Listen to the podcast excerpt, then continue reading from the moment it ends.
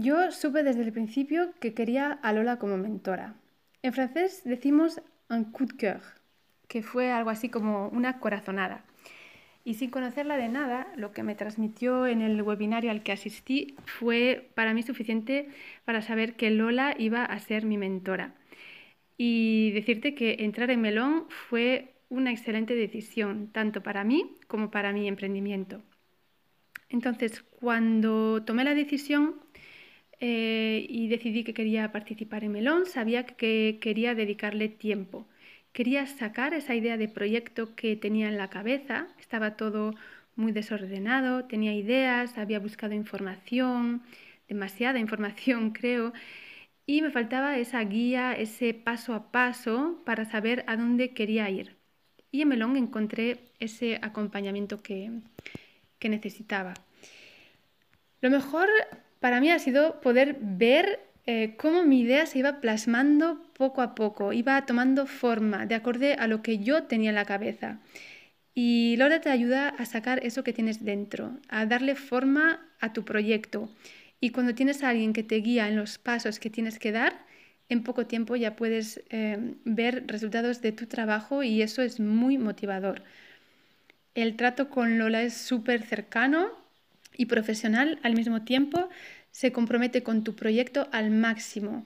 Son eh, sus pequeñas criaturas, como le digo, y, eh, y las cuida, es súper generosa, no se queda nada para ella, te enseña lo que sabe, todo lo que sabe, te enseña su detrás de los escenarios, te enseña a, a comunicar desde tu verdad, siendo tú misma, y, y ver a Lola cómo nos mentorizaba como alumnas también ha sido para mí eh, muy enriquecedor de cara a mis futuros programas de formación, de mm, qué trato quiero tener con mis estudiantes, qué, acompañamiento eh, necesitan, qué apoyo eh, necesitan para sentirse apoyados.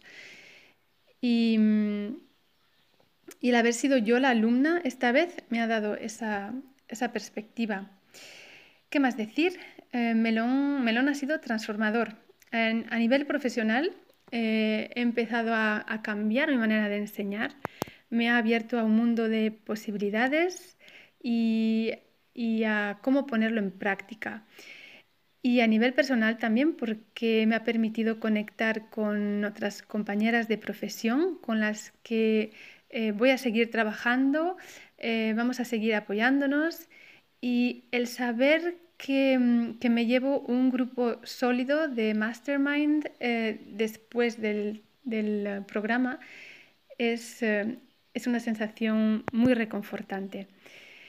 Y bueno, por último, decir que mm, un programa como Melón crea adicción porque yo ya estoy esperando a apuntarme a Transforma para crear mi curso. Y a ti, Lola, desde aquí quiero eh, darte las gracias una y otra vez eh, y que sé que aunque Melón se haya acabado y ahora volemos solitas, yo por lo menos siento que nos cuidas eh, desde, desde lejos, desde la distancia, pero nos cuidas. Un abrazo.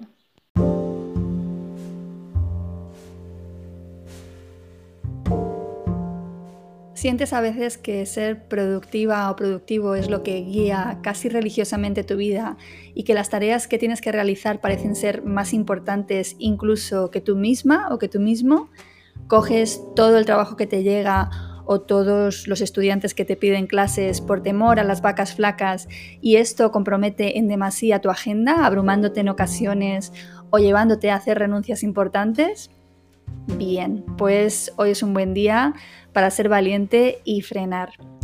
Soy Lola Gamboa y te doy la bienvenida a Hoy es un buen día, un podcast dirigido a profes de idiomas que buscan crecer personal y profesionalmente desde la simplicidad y gracias al online. Antes de abordar el tema del episodio de hoy, quiero decirte que lo que acabas de escuchar al principio de todo es un testimonio que me acaba de hacer llegar Rocío Otero de The Fluency Hub y una de las profes que he mentorizado este año académico pasado. Aunque el testimonio se refiere a mi programa de mentorización Melón, que este año he puesto en pausa, me he querido hacer este regalo de empezar con su precioso y generoso testimonio. La semana que viene abriré oficialmente las puertas para el programa que ella menciona, Transforma, y creo que su vivencia te da buena cuenta de lo que significa trabajar conmigo en una de mis formaciones para profes de idiomas. Ahí te lo dejo por si quieres valorar pasar tú también por una formación transformadora este año académico que empezamos. Bien, pues hoy vengo a afirmar que frenar el ritmo frenético de trabajo es de valientes es decirle a la vida alto y claro que confías en que todo va a ir bien, que no hace falta ir tan deprisa, que hay suficiente, que habrá suficiente. Frenar fue esencial para mí cuando hace seis años decidí parar, poner las cosas un poquito en pausa, fundamentalmente para dos cosas, con dos objetivos, pensar y formarme.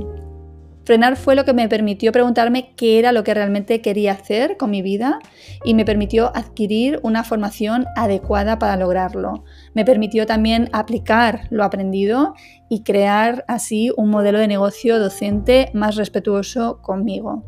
Lo curioso es que frenar me permitió ser realmente productiva, pero productiva de verdad, porque ahora trabajo infinitamente menos, pero ingreso mucho más. Pero este episodio es en realidad un recordatorio también para mí. Muchas de las cosas que digo aquí me tienen a mí también como destinataria, porque a veces se me olvida lo que sé y necesito recordarlo. A veces me olvido de que ir rápido ya no es necesario para mí y me paso de revoluciones. La verdad es que mi cuerpo me lo recuerda pronto cuando me acelero y empiezo a querer tachar cosas de la lista rápido y corriendo. En definitiva, cuando hago sin ser. Cuando hago sin ser, mi trabajo deja de ser divertido, mi cuerpo empieza a sentirse mal y yo empiezo a ser infeliz.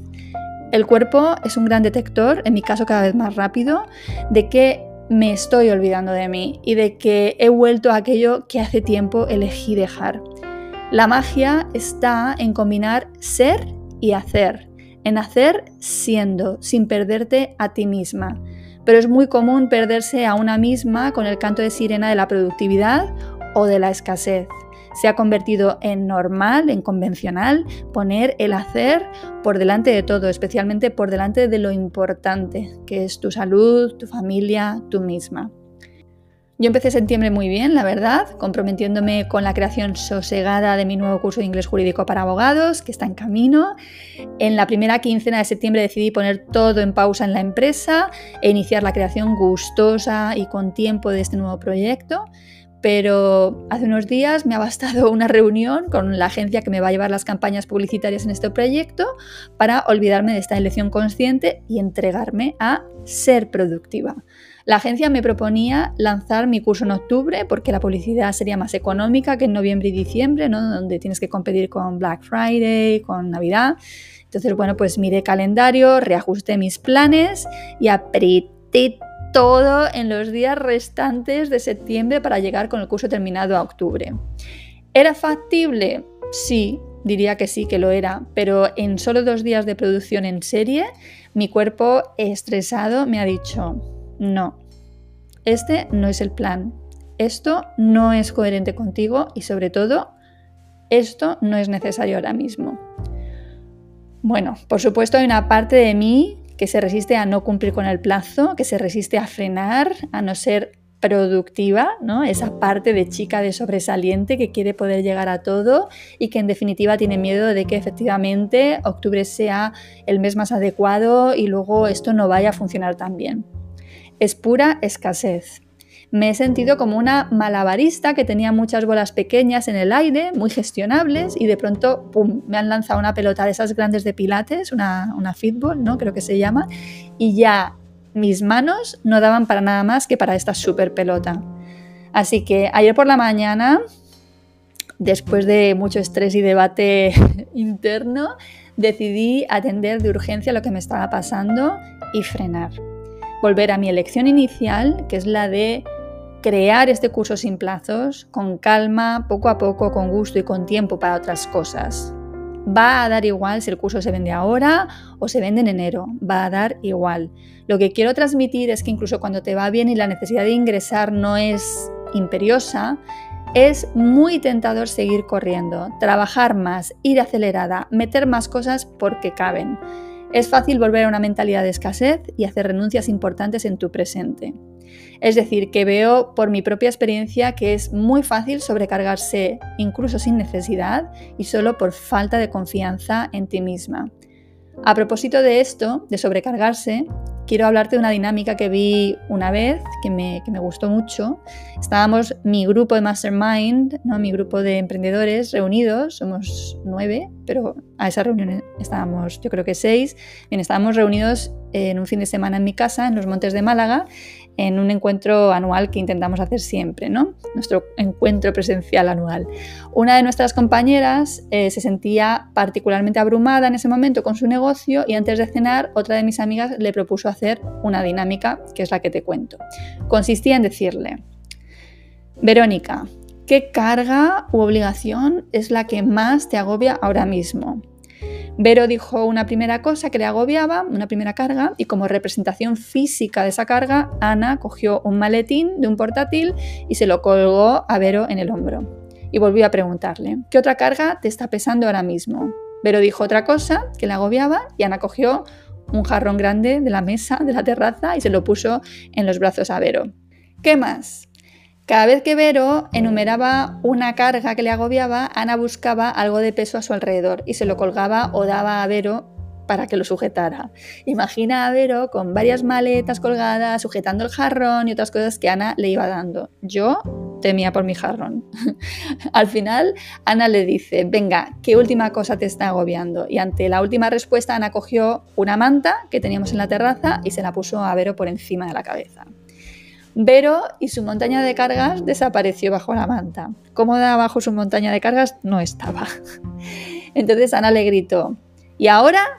¡Brilla! Bueno, no sé si lo estás visualizando, para mí fue tan gráfico como incuestionable. A continuación la dinámica se resolvía preguntando a Vero qué carga se quería quitar primero, qué era lo que más le pesaba y así, ¿no? Entonces poco a poco fueron quitando peso y Vero salió yo creo que con un buen aprendizaje. Como yo con mis bolas en el aire.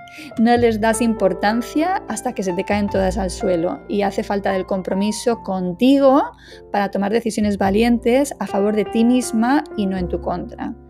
En los negocios digitales escalables como el mío, a pesar de la libertad y del espacio para ti misma que te pueden ayudar a conquistar, es muy, muy, muy común quemarse, igual que en lo offline y en lo no escalable. Es muy común no aprovechar a tu favor las conquistas que un negocio de estas características te permite alcanzar y querer ir a por más ya y seguir metiendo cosas en tu agenda porque ahora sí que caben.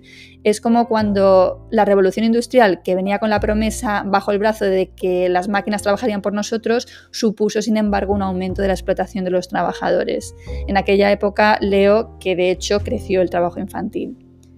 Yo solo puedo confirmarte que todo mejoró para mí y para mi negocio cuando frené, pensé, me paré a reflexionar qué quería para mí, y fui consecuente. Y cuando a veces me olvido de lo ya aprendido y conquistado, me paro, me repaso la lección y vuelvo a mi centro. Vuelvo a llevar vida de casi jubilada sin estarlo y te digo que a la adicta al trabajo que hay en mí les cuece decir esto, de llevar vida de casi jubilada. Vuelvo a cocinar para Alex porque él no tiene tiempo entre clase y clase y vuelvo a hacerme cargo de mis padres cuando es necesario porque ya empiezan a precisar de ayuda y soporte. Todo ello mientras administro mis cursos pregrabados, atiendo puntualmente las dudas de mis alumnos, grabo mi podcast, escribo el blog y hago realidad con gusto, disfrute y sin plazos mi nuevo proyecto creativo. Con este primer episodio empiezo la cuarta temporada de esta bola en el aire que es mi pequeño podcast. Van a ser ya cuatro años de compartir aprendizajes y reflexiones. Me encantará seguir susurrándote al oído y entrevistar a otras y otros profes de idiomas y profesionales que con sus visiones particulares y sus experiencias de vida nos inspiren e iluminen posibles nuevos caminos y alternativas a explorar.